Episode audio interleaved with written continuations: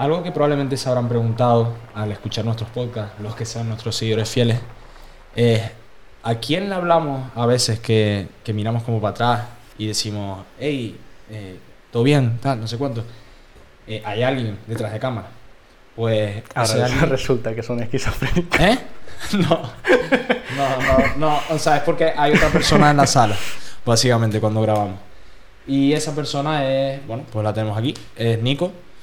Y, y bueno, es quien, quien se ocupa un poco de la, lo que es la producción audiovisual, luces, quien nos pone un poco, quien pone un poco de orden en ese sentido. Em, y, y bueno, nada, Nico, preséntate en plan, di, que- di quién eres. Tío, de- gracias por presentarme, tío. Y pues eso, lo que dijiste, yo soy el, el filmmaker de Echando unas palabras, Mm. hago un poquito de postproducción también, pero no soy tan bueno con mano.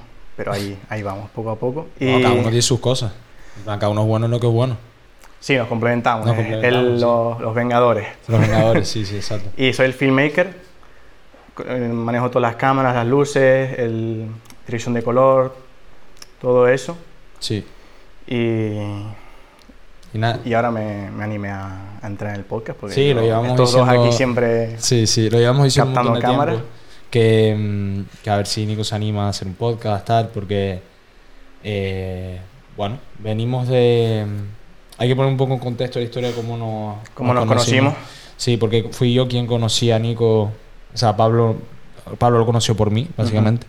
Y. Si quieres lo digo yo. Sí, sí, sí. Pues fue como cuando yo me metí en gimnasio en San Benito, para quien lo conozca, pues Sí, para quien sea de a, los- sí, a, a los tres meses yo, yo iba muy temprano, como a, la- a las 7 por ahí, y me tocó pecho un día, estaba tempranito, y, y iba a tirar una, una serie fuerte, y yo necesito un spotter.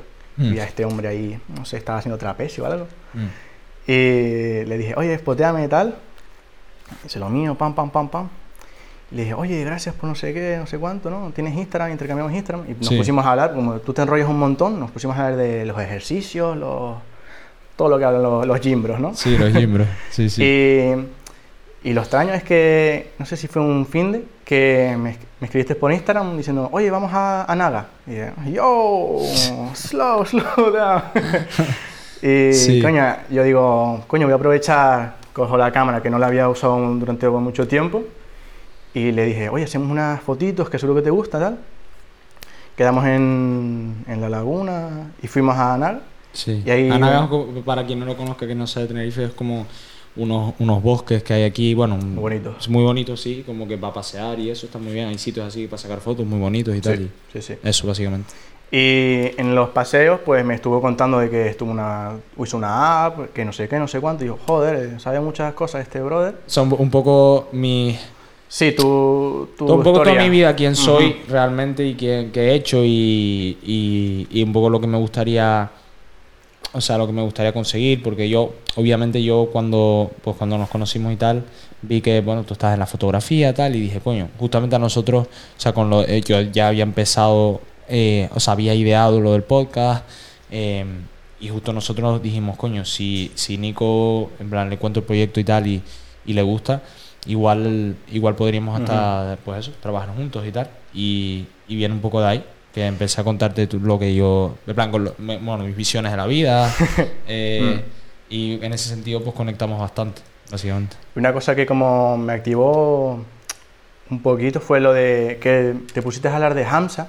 Yo en ese momento no sabía quién es. Sí, Y, eh, pues un youtuber que hace de self-improvement, todo eso, ¿no? sí, desarrollo Yo personal. conocía, yo a he otro- hablado- sí, yo conocía a otros youtubers, pero no pe- específicamente a ese. Sí. Y me puse a buscarlo y, tío, me, me cambió un montón la vida. Mm. Porque en ese momento lleva, hacía mm, eso, desde que me metí al gimnasio, tres meses de self-improvement, pero de chill, ¿sabes? Sí, Normalito. Y me puse a ver Hamza y, tío, empecé muy, muy fuerte con lo del self-improvement.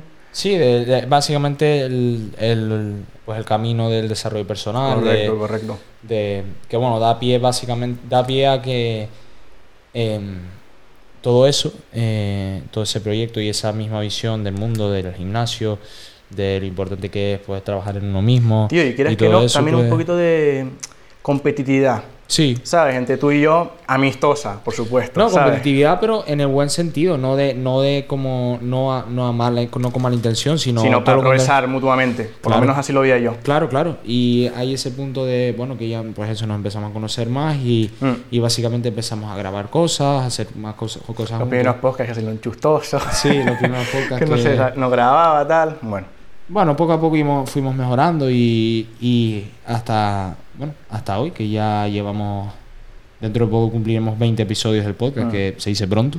no sé pero si habrás subido la- las fotos del, del Z, pero está anabólico. ¿eh? Está anabólico, Está está anabólico. anabólico. O sea, no se, ve, no se ve en el plano, pero lo ves Creo y que no. dice, dice, hostia, está, está curioso. Estamos ahí al borde. ¿eh? Sí, pero mm, justo con el tema que, que acabas de mencionar, lo del el tema del self-improvement y tal, eh, algo que, que probablemente por eso que, por lo que creo que hemos conectado bastante eh, y estamos como en la misma línea, es que cuando empiezas en este camino del desarrollo personal y tal, y de, y de que no estás, coño, al final un poco es porque no estás contento con la situación que tienes, digo, quiero tener, quiero, creo que soy capaz de más. Es un poco el, el pensamiento, la chispa que prende el fuego. Ya después te vuelves loco y ya estás en el gym y como este tío que es amigo del fallo directamente, en plan fallo muscular, pues este tío lo conoce y es, es en plan son colegas y se hablan. O sea, es una puta locura como entrena. Yo, o sea, yo considero que entreno muy bien y entreno intenso. Pero cuando entre, o sea, cuando he entrenado con él y tal, ahí notado la, bueno, pues lo que te gusta a ti el gimnasio. A mí personalmente, por ejemplo, no es algo que me apasiona, o sea, sé que lo tengo que hacer y sé que lo, lo hago y me gusta el, el desarrollo que y la disciplina que todo eso. Pero lo que es entrenar en sí me aburre un poquillo. Me gusta más, por ejemplo, que ya hablaremos más adelante de esto de, pues, un, un- algo, un deporte más... em, Movimiento, por así movimiento, decirlo. sí. Mm. Y como en este Tipo el caso, boxeo. del boxeo. Que los dos hacemos boxeo. No somos aquí Mike Tyson ni nada, pero no, no. algo sabemos, un poquito. sí, de un par de, de ya llevamos bueno, consistentemente un tiempillo y tal.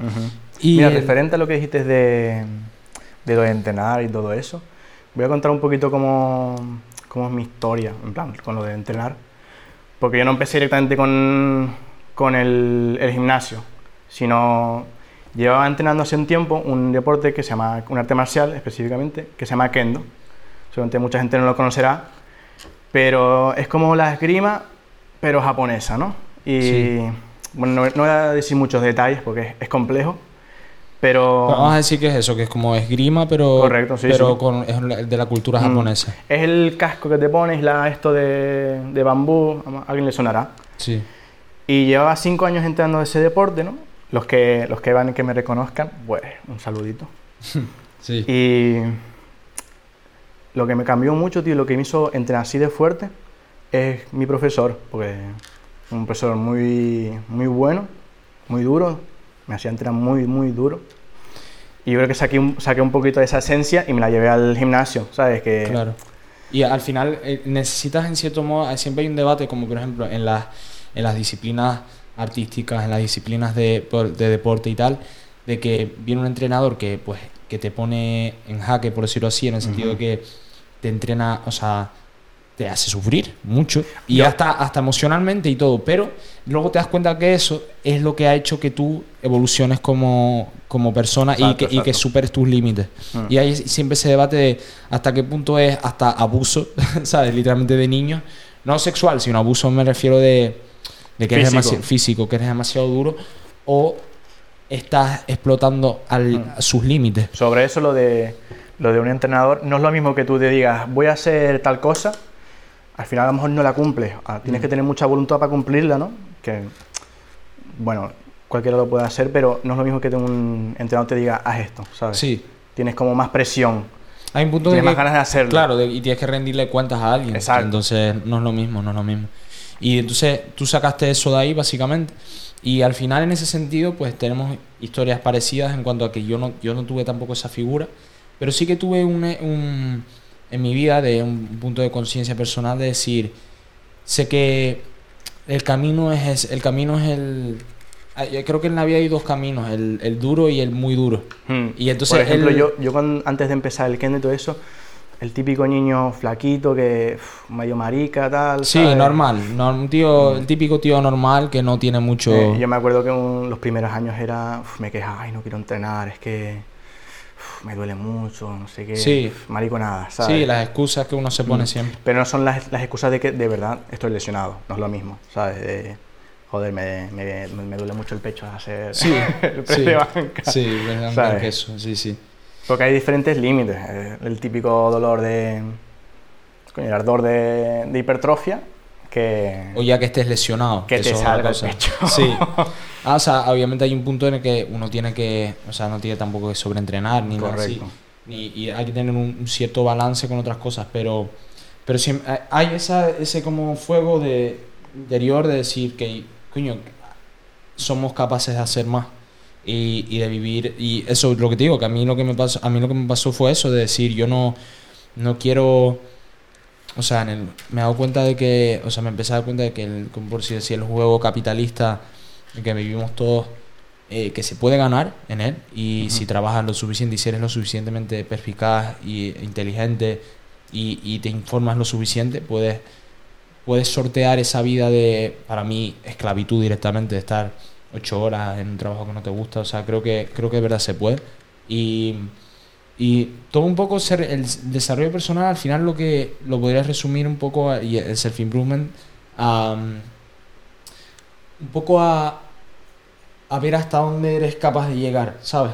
No sé si me explico. Entonces, Al fallo. al fallo. Al fallo y al, fa- al fallo muscular, para quien no sepa de gimnasio mucho, pues es eso, es como es llegar al em, llegar a un momento en el que ya Mm. literalmente no puedes más, que tus fibras musculares y todo están al Es lo que queso. se le, se le dice el, el RIR, eh, repeticiones recámara, Sí. cero. Exacto, Cero que ya no puedes, en no puedes hacer ni una más, ni una. Y aunque tú con la máxima, claro, llegar al fallo es complicado, porque hay que te tiene que, o sea, es muy Estás un incómodo. spotter. Es mejor un spotter porque llega un punto que no puedes completar ni una, una repetición. Lo que hace el spotter es ayudarte a superar el fallo. Sí, exacto. es, es ver- de alguien que te ayuda un poco po- con la barra, con tal y, y, y el caso es que, hablando un poco, entrando ya en materia, em, hay un punto importante en el que, yo como te digo, que el problema, el, el problema principal del desarrollo personal que es un camino muy solitario, muy, muy solitario. Y, no sé, eso lo hemos hablado fuera de cámaras y tal, que... se No es siente- solitario, es, es difícil en el sentido de que tienes que encontrar unas personas que encajen Claro, con pero- tu... Pero normalmente, lo- lo- es claro, que encajen con esa, con esa visión del mundo. Pero Correcto. el problema normalmente es que no estás rodeado de gente así. Normalmente Ya. es que estás rodeado de gente que no es así- que no es, no está en ese Pero mismo tío, una, vez- una vez encuentras a esas personas, pues ya, ya, ya es la polla. libre, ¿sabes? Sí, es la polla. Pero el problema es eso, que hay, hay una fricción muy grande para la gente que, que en el fondo sabe que quiere cambiar su vida, con Mm. que tiene que un poco dejar atrás a ciertas personas. Y, y es así, en plan, eh, eh, pasa. Y no, no por ello les guardas rencor, no por ello eres mala gente, de, porque... O sea, no hay que ser mala persona y, y ni claro, mucho no menos. Pero, a nadie. pero siempre, pero siempre saber lo que quieres y, y eso es muy importante, vamos. Y de, de ahí viene que, que, bueno, tengamos perspectivas muy parecidas en, en un En montón de cosas. lo de discotecas, la Eh, música. sí, la, fie- eso, la fiesta, por fiesta. ejemplo, la cultura de la fiesta, sobre todo que hay en España. Eh, nosotros estamos como que trazamos una similitud en, en- en lo que hay, por ejemplo, en Estados Unidos, que se habla mucho de la, la cultura, eh, o sea, de, de los negros en Estados Unidos. El, el hip hop eh, habla de, básicamente, de un estereotipo que se debería intentar eliminar, que es eh, que ellos matándose entre sí, peleas entre, entre, entre gangs, ¿sabes? Entre, mm, ¿cómo se llama Son esto? Muy, Eh, muy loco, ¿eh? Claro, y, y de las armas, de, de Glocks, tal, no sé cuánto, y ese rollo. Bueno, vino su- como, vino como aquí, pero más suave, por así decirlo. No, o sea, el- la similitud no está tanto en el con- mensaje en sí, porque son mensajes muy distintos de, por ejemplo, eso, lo de las bandas, es muy distinto a lo que hay aquí.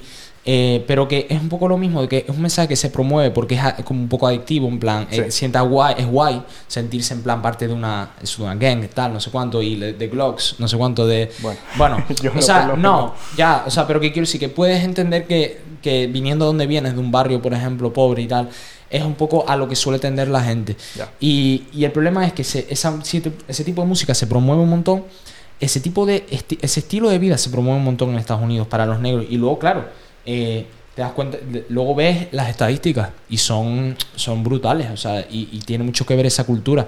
Las estadísticas de eso de, de, de las, por ejemplo, la- las familias de, de solo una madre, en Estados Unidos de, la, de, de- de raza negra. O sea, hay muchísimas mu- que salen así. ¿Por, por qué? Porque vienen de esa cultura un poco. Y en España, lo que nos referimos nosotros es un poco a la cultura del reggaetón que se ha importado de, de Latinoamérica.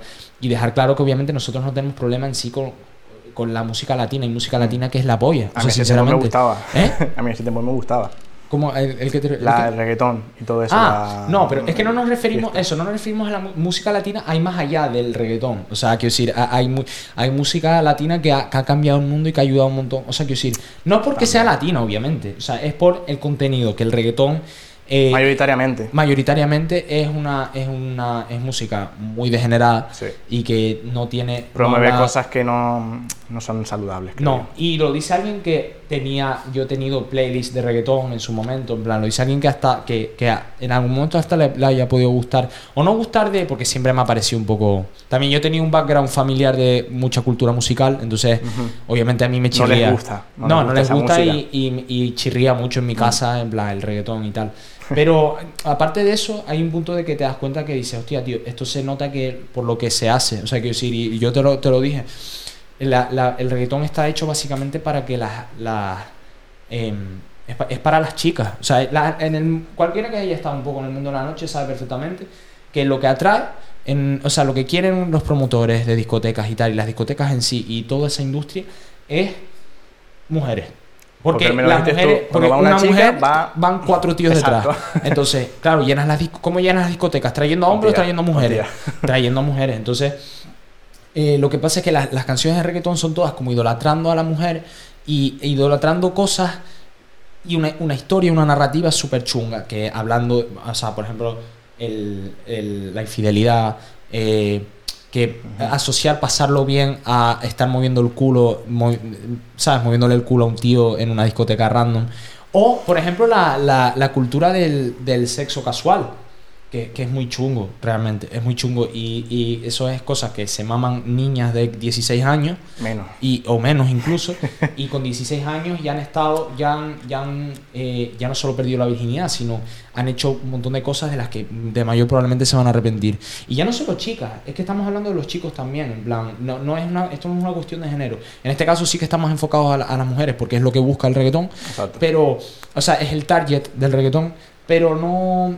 No es, no, es tan- no es un argumento de género esto, esto simplemente es que es una cultura degenerada, o sea, promueve una cultura degenerada que no hace nada de bien a la sociedad, no hace nada de bien a la sociedad que la gente sea infiel, no hace bien a la sociedad a, a- para la familia, o sea, eh, que la gente, el hedonismo tan vasto de eh, alcohol, drogas, No es bueno eh, y lo tratan tanto a, las- a las mujeres, tío.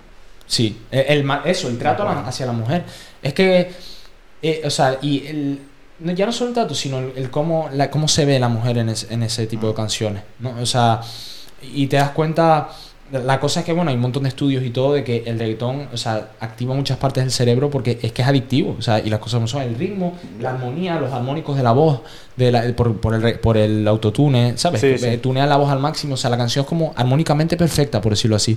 Eso no quiere decir que canten bien, eso no quiere decir que tenga sentido nada, pero te suena, te da placer auditivo, Sí, da placer sí, auditivo.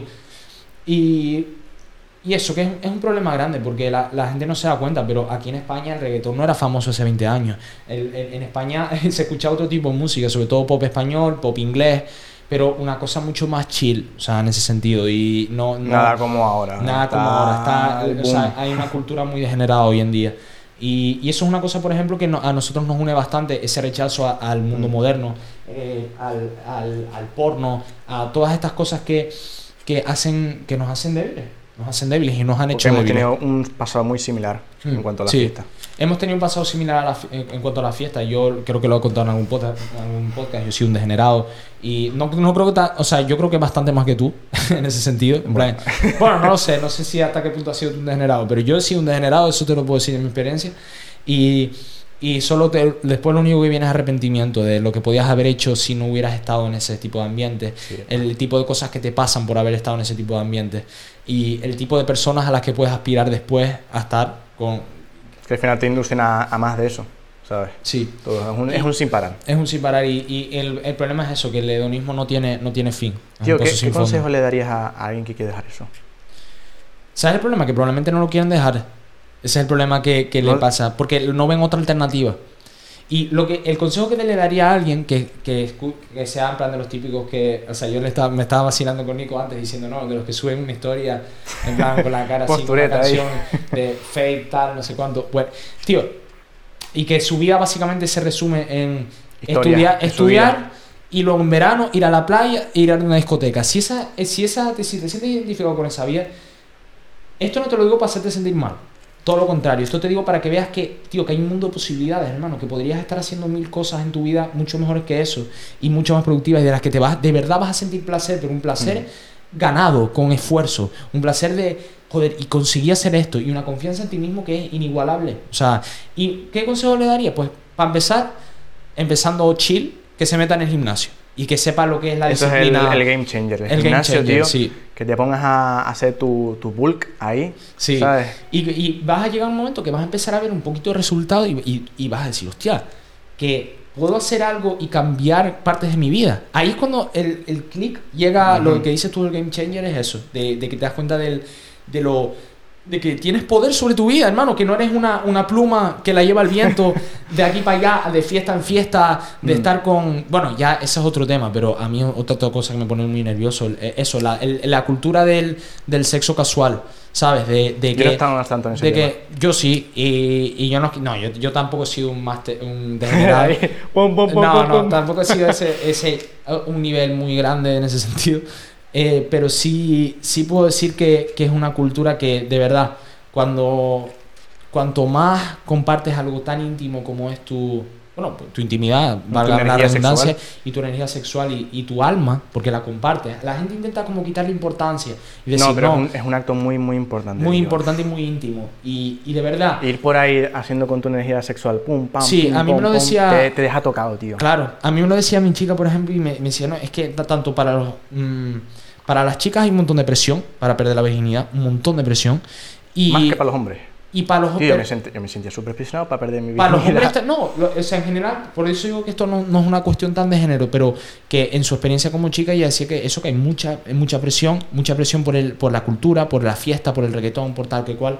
Y, y luego en, en los hombres también, en los hombres te sientes. Yo lo he hablado con un amigo mío que, bueno, que perdió la virginidad bastante tarde con comparación a los otros ah, y en comparación a, todos nosotros.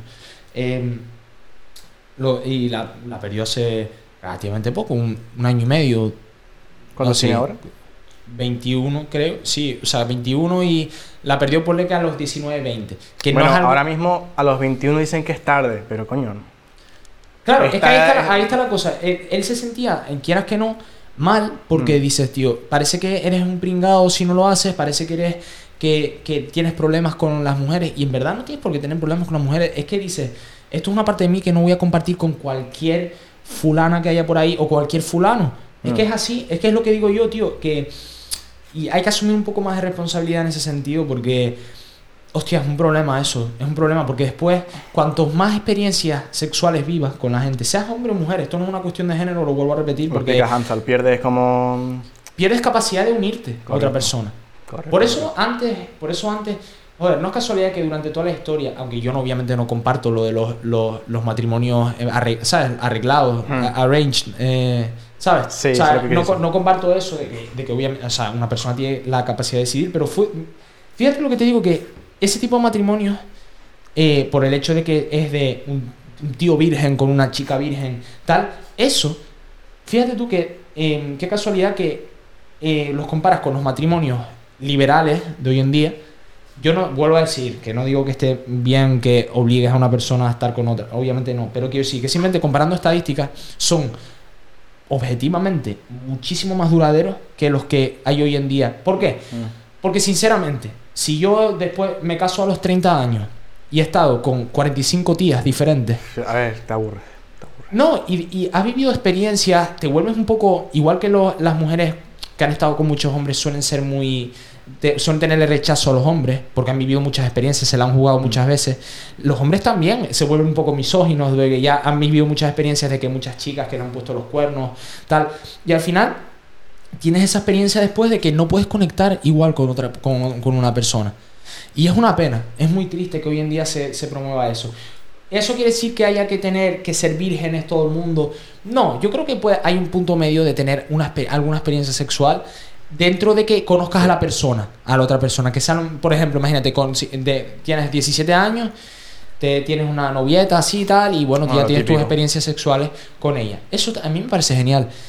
Pero claro, eso es una ya cosa... a que de eso vayas a hacer pum, pum, pum, pum. Sí, a que cada semana que tengas literalmente una agenda en la que esta semana esta chica, esta next semana level, ¿eh? eso es next level. Y luego te das cuenta de que hablándolo con, con- con gente que ha estado en ese mundo o que sigue estando incluso, te das cuenta de que esa, esa ilusión de que de libertad y de opciones que hay, no sé qué, realmente no es real. Y que realmente después se siente vienen eh, chicas llorando de que un, un chico que no, no las trató bien, o al revés, Mm. o un chico que se arrepiente de haber estado con tal chica.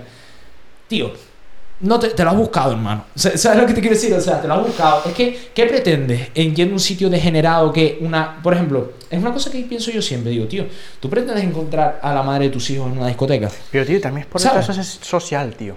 Claro, expresión social. Yo eso estoy totalmente de acuerdo. Pero tú, ¿qué pretendes?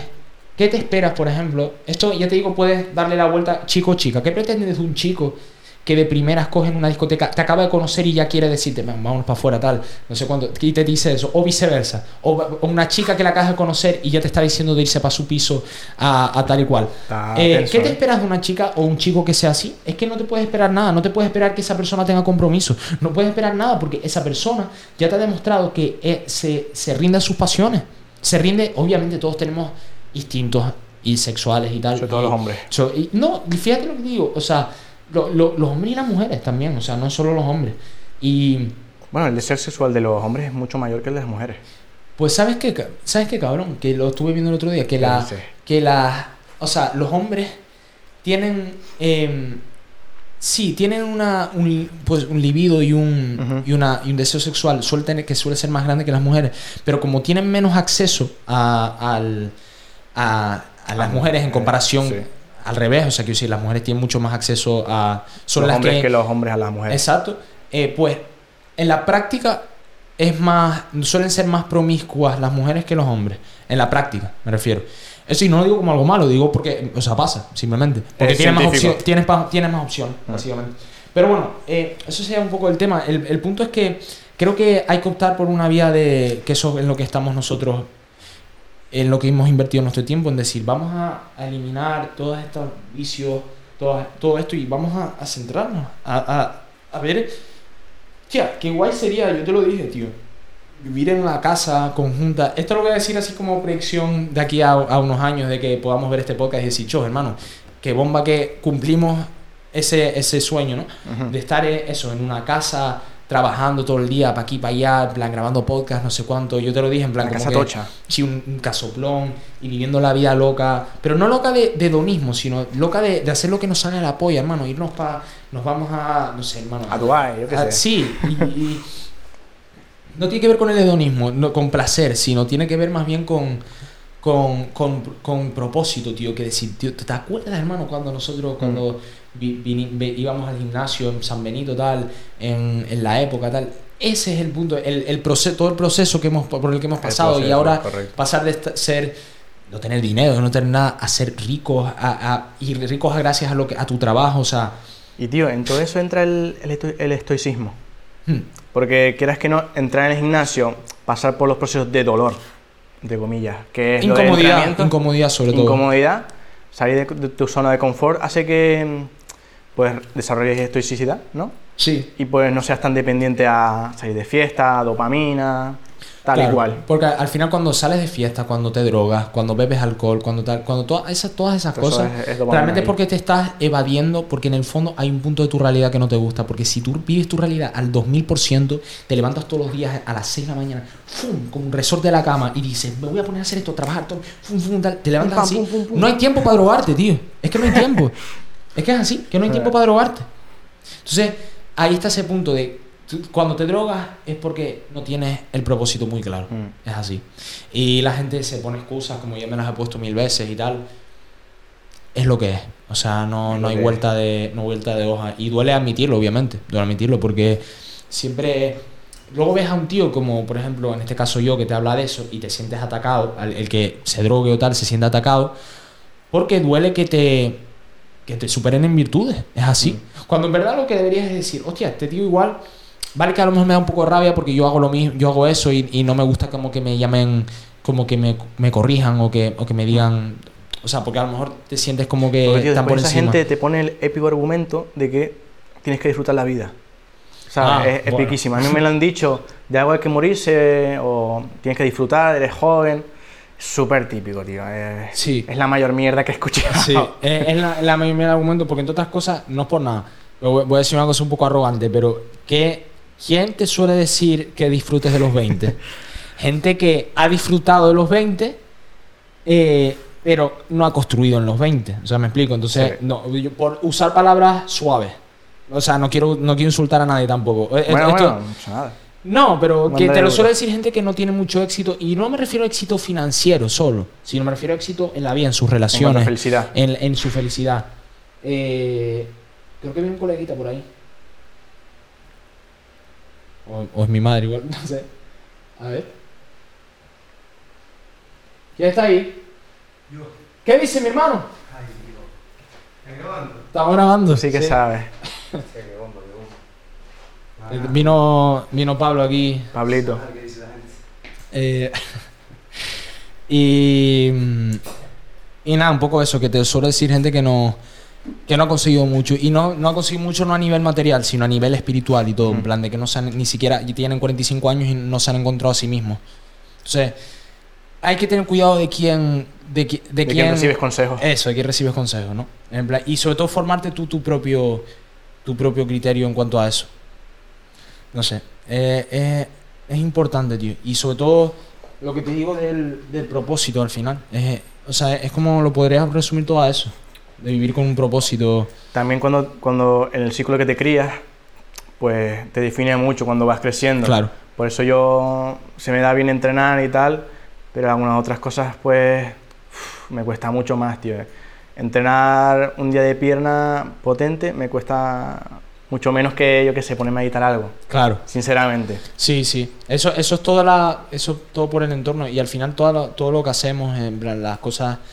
Si yo, por ejemplo, hubiera tenido amigos que mm, adictos a la farlopa, probablemente Mm. yo la hubiera al menos probado. ¿Sabes? Sí, sí. O sea, ¿sabes? no sé si me explico. Entonces, si todos hubiéramos tenido de pequeño a, yo que sé, un empresario de, de amigo de, o de padre, yo que sé, pues estaríamos en otro sitio a lo mejor. Eh, probablemente. O, o yo, por ejemplo, una cosa que pienso yo, digo, joder, si yo hubiera empezado a entrenar antes. yo también me lo he pensado un montón de veces, pero antes, muchas, digo, muchas veces. tipo, con, por ejemplo, vi un pibito el otro día en, en- en boxeo, en el, ahí en el gimnasio.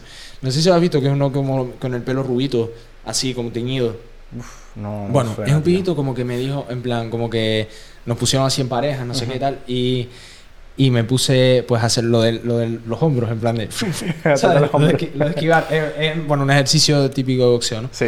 Y y entonces me, en plan, como acabamos, y me preguntó el tío, no, ¿cuántos años tiene? Le dije, bueno, ahora voy a cumplir 21. Y le dije, ¿y tú? Y me dice, 16. Digo, "Chua Sí, la es que, tío, polla, hermano. aquí no sé, 16". O sea, no sé digo, si es ojalá, a- ojalá haber, haber empezado yo a entrenar a los 16. Tío, no, sé si, no sé si era aquí en Tenerife, pero hay cada espécimen en, en los gimnasios, tío, que tienen 15 años y aparentan, hermano, que Sí, que 30 es una- años, que están masados. Es una locura, es una locura. Una Mi locura. madre me lo decía que antes no había tanta cultura en el gimnasio. Ahora, lo bueno del mundo moderno, puedo sacar algo bueno, es que, que hay, es- hay más cultura de gimnasio y hay más cultura, por lo menos, de. Aunque sea un poco por. Porque un montón de gente lo hace. Pero, por- tío, mucha de esa gente, sinceramente, es la típica que entrena para estar bueno y ir de fiesta y ligar más. Ya. Pero mucha gente. Todo lo que conozco del gimnasio, Pero, por lo- a ver, pero si ¿sabes lo que te digo? Que no me parece tampoco un mo- mal motivo para empezar. Fíjate lo que te digo. no, yo también empecé por eso. Yo también empecé por, yo empecé por eso también. O sea, yo cuando empecé fue porque me vi súper flaco. Es más, me voy a poner una imagen así antigua de cuando yo estaba. ¿Te acuerdas cuando nos rapamos en La Palma, cabrón? Que cuando yo estaba rapado y encima, como yo tengo la cabeza bastante grande, pues mm, a mí no me queda bien el rapado por eso. Porque parezco como, me lo decía, me decía un El amigo, dice, dice que parece un chupete. sí, porque estaba súper, súper flaco. Y parecía, encima tenía una camiseta, una camiseta que es así con rayas. Y parecía el de la película este, de- en plan de, de los judíos de la Alemania nazi, el, ni de- el niño en pijama de rayas. No sabes cuál es. Bueno, es una película así de, de- soy un niño como todo desnutrido. Pues ese era yo. Entonces yo empecé bien en el gimnasio un poco por eso, la verdad. Y, y por porque inseguridad. Todos empezamos por inseguridad. inseguridad. Pero después tiene que, creo que tiene que haber un punto de un poco de, de superación, de Mm. decir, hostia, ya no lo hago por esto, ya lo hago por yo ahora mismo te puedo decir que no me gusta nada el gimnasio, que si fuera en plan, o sea, no me gusta, ya te- no me gusta a nivel de, o sea, de, de placer, no me da placer ir a entrenar, sinceramente. O sea, boxeo, Pues yo soy ma- medio boxeo sí. entonces, ¿no? No, hay gente que le- hay- yo me doy cuenta que hay gente que le gusta más y gente que no. Por ejemplo, tú y Pablo a ustedes les gusta por el gimnasio. En plan, y se ponen a, o sea, les gusta más ver vídeos de gimnasio. tal. A mí, sinceramente, yo lo, en plan, una vez que ya sé como lo básico para tal, yo voy a entrenar y porque sé que lo tengo que hacer y ya está. Pero no, no me, no me apasiona, ni mucho menos. A mí me apasiona, por ejemplo, el, el emprendimiento, todo eso, eso sí me apasiona. Y, y cosas que ustedes a lo mejor no tanto, pero eh, no. Cada uno se complementa, o sea, Por cada uno tiene su sus fuertes y sus de- y su, o sea, sus fortalezas y sus debilidades, básicamente. Y, y yo creo que hay un punto en el que, no sé, si tú, lo que te dije antes del camino, que hay dos caminos, el duro y el muy duro, y Mm. la gente no suele elegir el muy duro por... Y con muy duro me refiero a que, eh, bueno, llámalo difícil o muy difícil. Y el camino difícil es que busques todo el rato la, la, in- la incomodidad y el, el superarte. Porque para superarte tienes que sentirte un poco incómodo. Lo que hablamos del músculo, de que el músculo tiene que sufrir. Zona de confort, Eh, todo eso. La, la zona de confort tienes que salir, tienes que ser. Por eso, por ejemplo, lo de las duchas agua fría, que yo no lo entendía. Tío, las duchas agua fría es una forma muy fácil de salirte de la zona de confort muy rápida. En plan, Sí, llegas sí, tal, sí. pa, te revientas. Para quien no sepa los beneficios, que busque sobre Winghoff.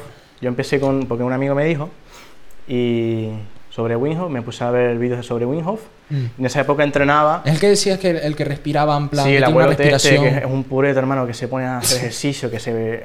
Es un, es, es un crack, ¿eh? Sí. Y en esa época yo también entrenaba, ¿no? Eh, seis veces a la semana, tres horas.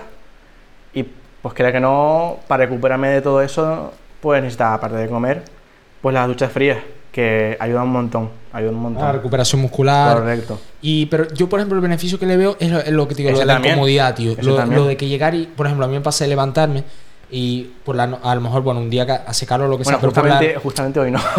justamente hoy con los 40 grados que hacen. No, pero ¿qué quiere decir? Que normalmente, por ejemplo, hace fresquito por la Mm. mañana. O sea, temprano hace fresquito. No, no, quiero Y- decir, me y, queda aquí. Claro, estás todo calentito, tal, con la sábana, y de repente levantas y piensas y dices, la ducha agua fría. Dices. "Yo, hermano, tal". Y, pero luego lo haces y cuando pasas por esa, por esa incomodidad, después te sientes también. Y es como que si subieras. Yo lo veo como que tu, tu mente tiene una- un nivel de fortaleza. Además, Entonces tío, lo un- subiendo. sí. Uno, dos, tres, cuatro, cinco. ¿Sabes? Es una incomodidad como primal, por así decirlo, porque sí. el... De sensaciones. Correcto, porque antes, eh, cuando estábamos todos macacos supuestamente, ¿no? Sí. Le teníamos miedo al frío, teníamos que estar siempre abrigados para no morirnos, Sí. ¿no? Y pues nuestro cuerpo le tiene como miedo a eso, ¿sabes? Claro. Dice, uff, brother, sal de ahí. Pero claro, lo bueno de la incomodidad es que es lo que te digo, te da una fortaleza Mm. mental que después te hace sí, sí, sí. resiliente en otros eh, términos. Por ejemplo, yo, cuando tú me dijiste lo de la ducha agua fría, me acuerdo que yo me ponía excusas en plan, uff, que va, cabrón. ¿Te acuerdas que yo te lo decía? Dije, cabrón, yo la- el frío Sí, es que no, no lo soporto, te- yo soy muy friolero, no sé cuánto. Y ahora lo estoy haciendo, ¿sabes? Y ahora lo hago de normal.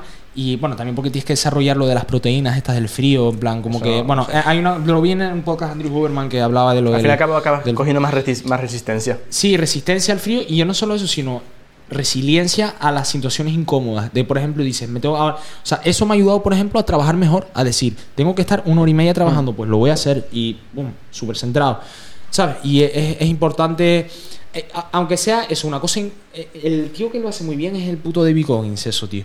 Lo de la incomodidad. A ver, lo lleva muy al extremo, Ese tío es un loco, eh, ¿eh? eh, está loco la cabeza, pero, por ejemplo, él, lleva, él lo tiene muy claro. Dice, ¿cómo yo puedo mejorar? O sea, ¿cómo puedo tener yo más fortaleza mental? Exponiéndome a algo que no me gusta. Entonces él coge y dice, pues corre una, un ultramaratón de 200 Hay un vídeo kilómetros. Que se, que se ata, se ata así y se tira las pies también y se tira el agua y hace. Porque él no sabía empieza- nada. Sí, a nadar ahí. porque él no sabía nadar en plan de, de- desde pequeño, en plan como que eso es algo que y nunca que se aprendió. castiga. y se, eso, te autocastigas un poco. O por ejemplo, dices, está lloviendo tal, y vamos a salir a correr. Y es lo menos que te apetece en el mundo. Sabes que vas a estar todo mojado, los calcetines mojados, toda la yo, ropa. yo lo he hecho. Yo he salido sí, a correr muchas yo- veces lloviendo y al final eh, lo, primer- lo más difícil es el primer paso. Sí, Ya después, pues. No, si coges un resfriado es otra cosa.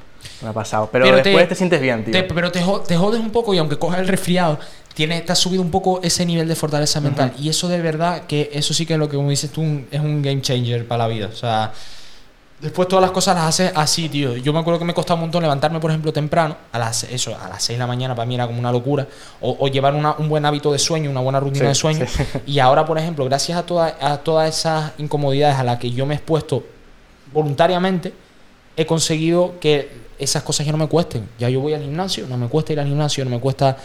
Me la suda. En plan, pero claro, a otras cosas ya no me, da, no me dan tan igual. Y por eso digo que hay que escoger el camino difícil y no el muy difícil, porque el muy difícil es evitar ese, ese, esa incomodidad, evitarla, evitarla, evitarla, y cuando te llega algo que de verdad tienes que aguantar, como por ejemplo la muerte de un familiar, algo, algo duro en tu vida de verdad, ahí te da, te da Una- con toda una la... tajada ahí. Sí, y... te da muy fuerte. Y no, no, no estás preparado para eso. Es más, una cosa de la que, dice- que, que dice el estoicismo es prepararte a hacer una visualización negativa de las cosas que te pueden pasar para quitarle un poco de peso. Y, y eso viene con la fortaleza, con tal, no, no, no, no de repente porque todo esté bien, eh, caer, otra- caer más en las pasiones y en, la- en el placer. Sobre Eh, es todo súper eso de, lo- interesante. de los problemas, del, del inconfort. Entonces hay un libro, que no me acuerdo cómo se llama, eh, que es una frase que dice que eh, si buscas la eh, los problemas, pues vivirás una vida mejor. Si exacto, si, Si buscas los pro- problemas. en vez Sí, de sí. evitar problemas, pues vives mejor. Es como, es muy rayante. Yo cuando lo leí la primera vez dije, ¿cómo? Sí, es como, lo- como en el podcast, ¿te acuerdas del podcast de la teología que hablamos de que, de que curiosamente las cosas, que hay una, hasta una filosofía que habla de eso, de que las cosas cuanto, o sea, cuanto más las buscas, más, Más se alejan, de alejan. ti. Y, por, y con, lo de la, con lo de la felicidad va lo mismo. Si tú buscas una vida de felicidad, Si buscas ser feliz, buscas cosas que te hagan feliz, ya está, estás ahí. vas, o sea, vas a buscar cosas, vas a buscar el placer rápido. Sí. Y, y- y el problema de eso después es lo que hemos hablado, que el, si cambias el enfoque y dices voy a hacer cosas que me incomoden para sentirme orgulloso de mí mismo y superar cosas, la felicidad viene de rebote, Mm. ¿sabes? De, de que, de un poco casi que sin querer. Y, y es curioso cómo funcionan esas cosas al final, porque te piensas que la, que la vida es pasarlo bien, tal, no sé qué, y en verdad... Para el tiempo que estamos aquí, eso es, eso es a lo que te vas a dedicar. Pues yo les recomiendo ese libro, lo pondremos en pantalla, que está muy bien. Está muy, muy bien. Me hizo cambiar un par de pensamientos ahí, la mentalidad. Sí, es, es muy importante también eso, la, lo, la- lo moldeada que hemos tenido la mente durante toda nuestra vida por la sociedad, por, el sistema, los padres, eh, Amigos, amigos, todo. Todo. Y tienes como que para ciertas cosas tienes que desprogramar un poco tu mente y, y es, co- es complicado. tío, las creencias son muy, muy importantes, tío. Sí, te limita tanto una creencia. No puedes hacer, o sea, no puedes estar por encima de cómo te ves a ti mismo. Eso Mm. es una cosa que yo siempre me he dado cuenta que si tú no te crees, por ejemplo, que vas a ser tío súper atlético, que vas a, hasta, yo qué sé, imagínate, competir en boxeo, aunque no es el caso, pero imagínate, que vas a competir en boxeo, o sea, que puedes llegar a eso, no, no vas a competir en boxeo nunca. Mm. Tanto, es tiene, tanto nivel tienen la, bueno, tanto poder tienen las creencias que el entrenador de Mike Tyson le Mm. decía, no sé si todos los días, pero muchas veces le decía, vas a ser el, el mejor boxeador de peso pesado. ¿Y qué pasó? Pues ahí lo tienes. Sí, ¿sabes? aunque también te digo, la historia de Mike Tyson es súper, eh, es muy, muy especialita porque el, el Cus D'Amato ese, no sé si sabes cómo- eh, que es el, el El entrenador, entrenador. que es uno de los entrenadores más legendarios, sino el que más de, de boxeo de toda la historia. Hombre, Y- si juntas buen alumno con buen Claro, profesor, pues Es que Mike Tyson viene de la mugre más absoluta en el de sentido robar del- cosas, de robar, no hacer del nada, crimen. fumar, drogarse, no sé Sí. qué, no sé cuánto, de pequeñito, ¿eh? Muy, muy pequeñito. Muy pequeño, sí. Y de, de una familia muy mala. Mm. eh, viene de, la, de lo peor y entonces en el, en el boxeo encontró como una forma de, de liberarse y de, y de hacer algo, algo diferente. Y, y el Custamato ese literalmente lo hipnotizaba. En plan, le decía, le hacía sesiones de hipnosis con él, o sea, súper heavy. Eso es lo de, que me de decirle que él, él, o sea, le metía en la cabeza que él era un, una- un asesino. Plan, un asesino. De que tiene que, en plan, pensar en matar a la otra persona. O sea, su- ya- o sea que sí era un nivel un poco extremo. Pero sin eso, no hay Mike Tyson. Sin eso de Mike Tyson, Claro, correcto. y de repente el tío salía y te miraba con los ojos. No sé si has Así visto el vídeo hacía de. el fum, fum, fum, Sí, el- no sé si has visto el vídeo de que sale, no sé con- con- en qué pelea era, pero que lo típico antes, justo antes de la pelea, Mm. como que se miran y No, ya se se, chocan las, los guantes tal y empieza. Pues te ves como el, el, El el otro así. intentando, intentando hacer como mirar, en plan, como intentando intimidarle y Mike Tyson serio, simplemente moviendo los, los ojos así mirándolo Mm. así y tal. Y decía, hermano, o sea, la mirada se veía, que es que literalmente lo que quería matar, o sea, era hacerle sufrir, hacerle sufrir a su familia, o sea, era como, súper heavy. Yo no digo que eso sea, en plan, eso, ese, ese comportamiento así sociopático tampoco creo que sea lo mejor, pero me explico, por lo menos, o sea, el tema de las creencias lo llevaba muy bien, en el sentido de que eso es lo que permitió que, que llevara a Mike Tyson a ese nivel. No digo que tengas que eso, que pensar en asesinar a nadie, pero sí que Sí, tienes medio que hipnotizarte. hipnotizarte y hacerte, hacerte creer a ti mismo que puedes llegar a eso. Hmm. Es muy importante. Entonces, no sé, tío, me gustaría que, que grabásemos más, más episodios así, porque hay un montón de temas que ya te digo que podríamos hablar y más en profundidad, ¿sabes? En plan, Claro, mucho tío. más. Eh, pero bueno, creo que has quedado un, poca- un podcast así un poco, o sea, bastante interesante en cuanto a que conozcan a Nico y, y que siempre estamos con la coña en plan, Nico, tal, Nico, tal. Lo- Nacho. y- Nacho. como Nacho, el de, el de Jordi Wild. Y así, pues eso, lo conocen un poco más y, y bueno, esperemos tenerte más, más episodios, en más Claro tertulias, sí, más cosas, hermano. tío. Así que, Tú sí que sabes. eh, nos vemos en, en el siguiente.